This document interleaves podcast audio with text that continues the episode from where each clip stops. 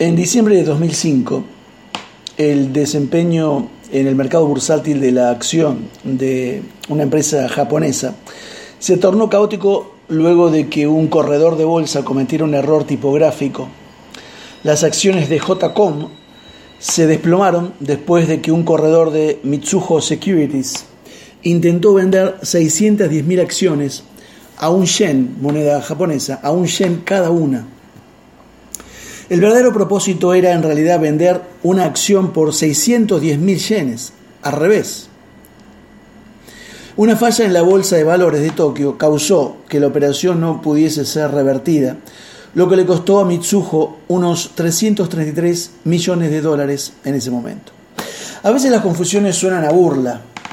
El Tribunal Supremo de Italia ahora confirma la sentencia de 16 años de prisión para Francesco Schettino, la justicia italiana condenó por homicidio a Francesco Schettino, el capitán del crucero Costa Concordia, cuyo naufragio dejó hace varios años atrás, 2010, dejó 32 muertos. Él se defendió diciendo que inexplicablemente se había caído en una lancha y apareció en tierra.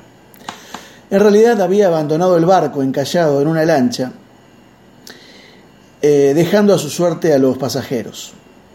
El actual primer ministro inglés, Boris Johnson, tuvo que pedir perdón estos días por las varias fiestas en las que participó en plena pandemia, mientras los ingleses morían solos, sin familiares cerca. En su justificación dijo que pensaba que esas fiestas en las que más de 100 personas tuvieron que traer sus propias bebidas, en realidad eran reuniones de trabajo. Los políticos de todos lados suelen burlarse de la gente. En la Biblia, uno de los episodios más graciosos, aunque no para el protagonista, fue el de Amán, alto dignatario del imperio persa, odiador serial de los judíos, que viendo que se le venía la noche, acudió a la reina Esther para que intercediera ante el mismísimo rey. Estando en el jardín, parece que el rey entró y pudiera ser que al abrir la puerta, supongo yo, el texto no lo dice, golpeó al sujeto que cayó sobre la reina Esther. Amán habría dicho, esto no es lo que parece, don rey, el rey dice, el libro de Esther, capítulo 7, versículo 8, ¿querrás también violar a la reina en mi propia casa? Al proferir el rey esta palabra, le cubrieron el rostro a Amán. Algo así como que ya tenía el boleto picado. Bye bye, Amán. Una encuesta hecha en Estados Unidos en el año 2020 nos muestra una teología de la confusión aunque el 94% de los encuestados se muestra de acuerdo con que la Biblia tiene autoridad para instruirnos en cuanto a lo que hacemos, el 18% de los evangélicos que han respondido a la encuesta también creen que la Biblia contiene relatos útiles de mitos antiguos, pero que no son realmente ciertos, 18%. Con respecto a Jesús, dos tercios de los evangélicos, 65%, afirman la declaración de que Jesús es el primer y mayor ser creado por Dios mientras que el 30% asegura no creer que Jesús sea Dios, sino un gran maestro, lo cual es muy preocupante para los autores de la encuesta. En cuanto a las preguntas sobre el Espíritu Santo, el 46% de los evangélicos apuntan que el Espíritu Santo es una fuerza, pero no es un ser personal. Mientras que el 78% no considera que el Espíritu pueda instruir a alguien a hacer algo que va en contra de la Biblia. Con esta confusión ¿A quién puede hablarle eh, de Dios la iglesia evangélica en general? ¿A qué puede atribuirse eso? Creo que la falta de claridad en el púlpito. Muchos pastores están más preocupados con las corbatas de los hombres y la falda de las mujeres que se les escapa la tortuga, como decimos aquí. Tragan el camello y cuelan el mosquito, para decirlo bíblicamente.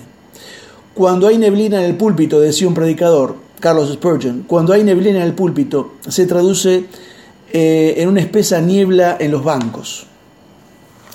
Se usan los textos como trampolín para que después el predicador salga hablando de cualquier cosa que no tiene nada que ver con el texto bíblico. Cualquiera de estos predicadores podría decirte, esto no es lo que parece, pero como Amán, sus sermones son como una cuerda que ellos mismos se ponen al cuello. Dicen que no hay que hablar de la soga en casa del ahorcado, que equivale a decir que no es correcto hablar de aquello que incomoda o puede ofender a otro. Quizá moleste a esto a algunos predicadores. Si no te gusta leer, investigar, aprender, no deberías ser predicador. Tu herramienta es la Biblia, pero también debes conocer el lenguaje, la cultura de tu gente y la mentalidad de tu gente. Hablar de la Biblia no es predicar, así como vender un pantalón no te convierte en vendedor. Despachar un producto no es vender. Honrar a tus padres no es lo mismo que obedecer. Puedes obedecer puntualmente sin honrar. Si quieres predicar bien, estudia a quien sabe predicar, a quien sabe estudiar la Biblia, a quien comunica, además de hablar. Estudia el texto profundamente. Porque si la trompeta da un sonido incierto, ¿quién se preparará para la batalla? Dice Pablo en 1 Corintios 14, 8. En los campos de batalla el ejército romano tenía unos complicados movimientos de banderas, silbatos y trompetas para que la tropa ejecutara casi en forma automática una orden. No podía haber errores, se practicaba hasta el cansancio.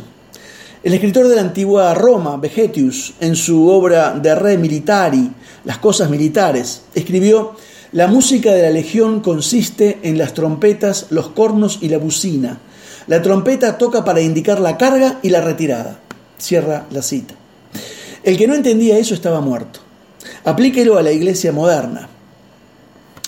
Estoy comenzando un estudio de Segunda Timoteo. Si usted quiere el primer estudio, se lo envío por WhatsApp, si está escuchando esto por WhatsApp. O si lo recibe por audios en alguna plataforma, se lo envío en archivo PDF, se lo envío por mail. Escriba a oikos con K, oikos nunes con Z final, oikos nunes arroba hotmail.com. Que Dios te bendiga.